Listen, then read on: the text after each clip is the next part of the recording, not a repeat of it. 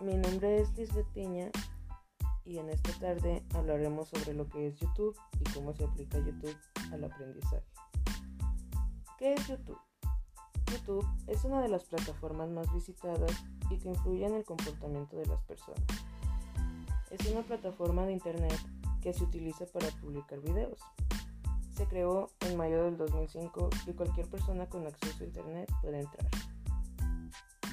¿Cómo se aplica YouTube al aprendizaje? De varias maneras.